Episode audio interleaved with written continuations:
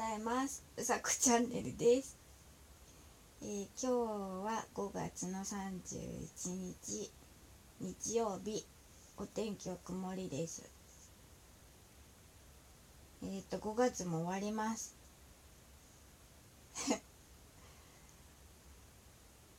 いつも早いな早いなって思うんですけど。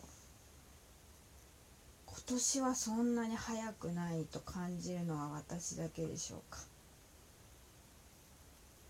まあコロナのことがあったので自粛とかそういうこともありいつもより、えー体感速度というかがなんだか今思えば遅いような気もします。で今日はえっ、と何話そうかなと思ってだけどこれがいいと思ったことが一つあってえっ、と私がツイッターを始めたうんとあこのアカウントで私がツイッターを始めた理由っていうのをお話ししたいと思います。私ツイッターは あの言ってしまうと結構長いんですよ。でまあ今のアカウントはえー、っとまだ2年経たないのかな？1年えー、っと1 2 1 2 3 4 5 6 1年7ヶ月かな？今のアカウントで。でえっ、と今のアカウントどうして立ち上げようかって思ったのはまあ2年うんとその1年5ヶ月前いやもっと前か。なまあ2年前ぐらいかな。違う。うん。そう。あの明確な理由はえっ、とちょっと遡るんですけど、えー2014年の11月15日に、えー落合陽一さんっていう人が「嵐に仕上がれ」のテレビに出たんですね。私はそれを見て落合陽一さんを知るんですけどその時にやっていたのがうんと超音波フェーザーレイ技術 間違ってないかな超音波フェーザーレイ技術を使った焦点スピーカーっていう、まあ、実験みたいなのをされてたんですよ。でその時に、まあ、落合さんを初めて見て落合さんの実験を初めて見て本当に感動したんですね。なんだろうこの人って思ってまあ超音波で物体を浮かせるんですけどその時には暗闇でなんかこう色のついたなんかすごいちっちゃい粒を浮かせる実験をしたんですよ。白い粒が浮いてて十字に浮いてた気がするんですけど本当に感動してえなんで音？音でこの粒が浮いちゃうのっていう。うんななんか言葉で説明できないあの、まあ、画像を貼ろうと思います。そう本当に感動して私その時まあアカウントあったんですけど、まあ、実名でもなくあの落合さんのツイッターにあえっ、とリプをしたんですね。多分初めてしたのかな。でその時はオリンピックのことを言っていたのでオリンピックまで応援しますって。オリンピック以降もまあ応援しようと思ったんだけどオリンピックまで応援しますって頑張ってくださいって送ったんですよ。本当に。普段だってそんなことしないけど感動してどうしても伝えたくて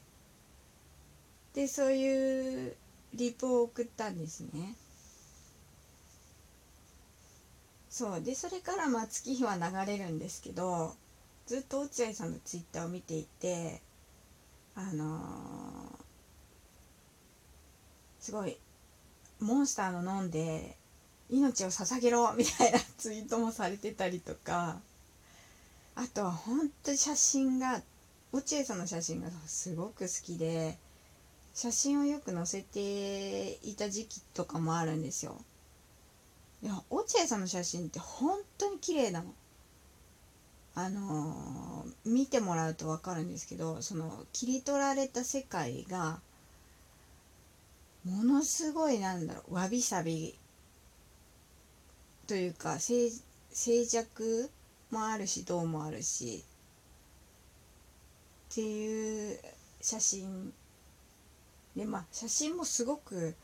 とてもなんかおこがましいんですが本当に上手でそう。私が言ってもなんかなんですけど本当に素敵なんですね。そう。なのでそれがなかったらそうあの落合さんのオンラインサロンに入ってみたいなって思わなかったしで落合さんのオンラインサロンに入りたくてえっ、ー、と Facebook と Twitter を始めたのがきっかけなんです。でまあ入ったんですけど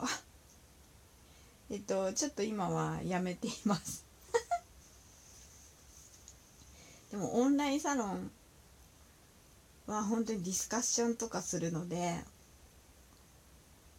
まあ私にはちょっと難しいっていうのもあるかもしれないけどでもすごいなんか楽しかった。楽しかったです。でえっとなんで今日急にその落合さんの話と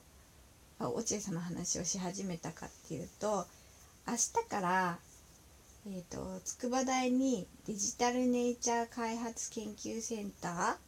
ていうのが設立するんですよ。でもともとあのデジタルネイチャー開発研究室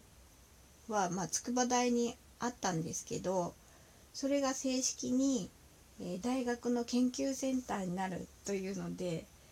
えっ、ー、と勝手におめでとう記念です。わーい。そうです。なので今日はえー、落合結衣さんの話と、えー、自分のツイッター始めたきっかけとえっ、ー、とデジタルネイチャー開発研究センター設立記念。勝手に設立記念のお祝いでお話ししてみました。伝わんないな私の説明。そうでもまあえっ、ー、と